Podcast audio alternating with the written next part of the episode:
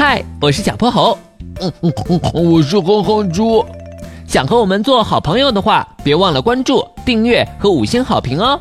下面故事开始了。小泼猴妙趣百科电台，树袋熊糊糊的困扰。报报告，迟到整整三十分钟，你可真行啊！看着才出现在教室门口的树袋熊糊糊，猫咪老师的胡子都气歪了。放学后给我交五千字的检讨上来。是是。下课后，小泼猴和哼哼猪凑到了糊糊的课桌旁。糊糊，你今天怎么迟到那么久呀？你不知道今天是猫咪老师管早自习吗？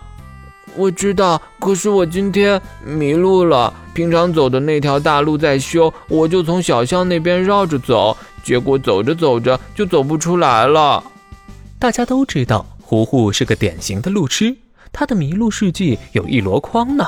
糊糊，我觉得你需要买个导航呀。我试过没有用，上面显示的线路好复杂，还有各种东西南北，根本就弄不明白。最后还是只能靠问路。唉，不说了，我先写检讨了。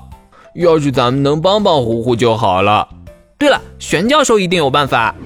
玄教授正在实验室里做研究，他戴着厚厚的镜片，头发乱糟糟的，看起来又迷糊又邋遢。难怪他总说这儿是他的老糊涂实验室呢。小泼猴、哼哼猪，你们来的正好。我今天感觉胸闷气短，呼吸困难，脖子也好像被勒住了。是不是我这年纪上来，身体出问题了？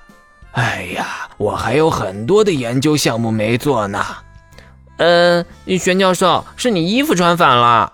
咯了咯了。哈哈哈哈那就好，可吓死我了！小泼猴他们向玄教授说明了来意。咯咯咯咯，是这么个事儿啊！正好我有样东西能派得上用场。等等，我把东西放哪儿了？又是一番扫荡式的寻找，玄教授终于找到了他的新发明。咯咯咯咯，哈哈哈哈就是这个。树枝导航仪，只要按一下它的底部，再对它说出想去的地点，上面的树叶就会不停的变化，指示正确的方向。最重要的是，它非常简单易懂。不过，咕噜咕噜，有一点得注意，到底是什么来着？老糊涂玄教授又犯迷糊了，急性子的小泼猴可等不住。玄教授，我们先走了。小泼猴和哼猪把树枝导航仪送到了糊糊手里，并教了他怎么使用。哇，太谢谢你们了！不客气，这都是玄教授的功劳。第二天早上，当小泼猴和哼哼猪到教室时，树袋熊糊糊已经坐在了位子上。糊糊，你今天够早的呀！嘿嘿，全靠你们给的树枝导航仪，它真是太神奇了，指的路线正确不说，还是近路呢。要不是校门口又碰上个红灯，耽搁了一会儿，我能更早呢。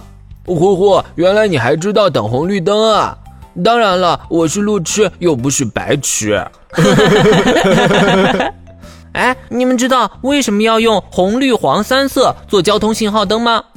这个，呃，还真不清楚。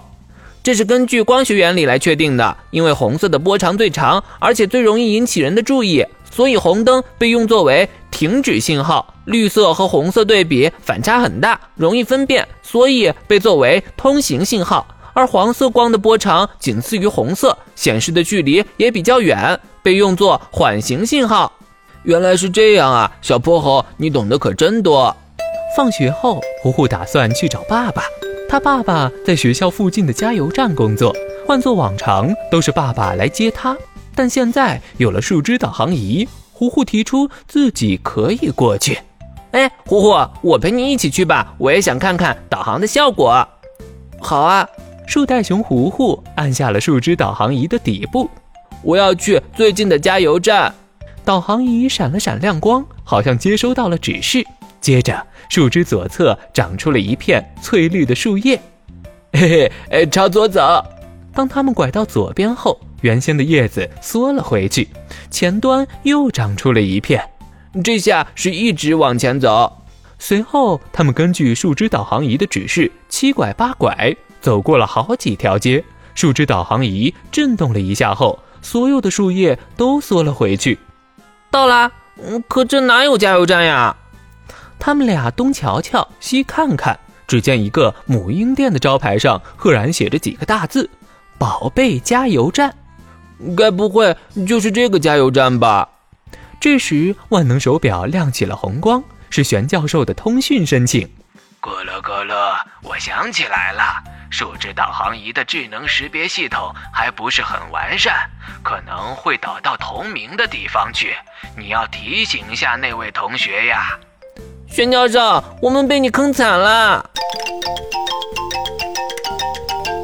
今天的故事讲完啦，记得关注、订阅、五星好评哦。